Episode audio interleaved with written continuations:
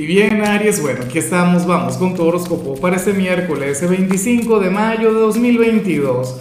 Veamos qué mensaje tienen las cartas para ti, amigo mío. Y bueno, Aries, la pregunta de hoy, la pregunta del día, la pregunta del millón es la siguiente.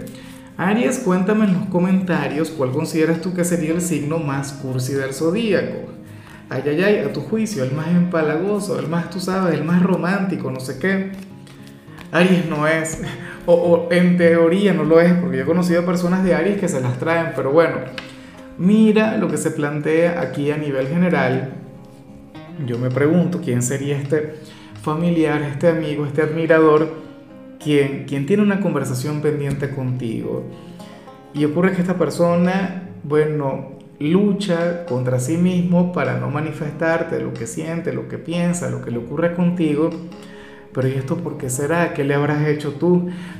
¿O, o por qué le intimidas de tal manera para que se pueda sentir así? Bueno, yo espero de corazón que se atreva, que te llame, que te busque, que tenga el valor, la osadía, por no decir otras palabras que, que se me vienen a la mente, pero que, que no son aptas.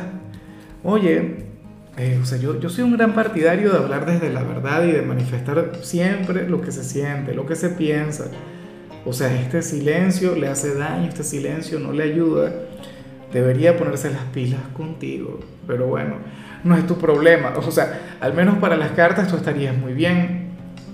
O sea, tú estarías normal y de hecho serías receptivo a conversar con esta persona.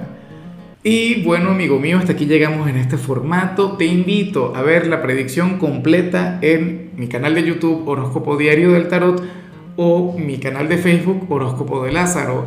Recuerda que ahí hablo sobre amor, sobre dinero, hablo sobre tu compatibilidad del día.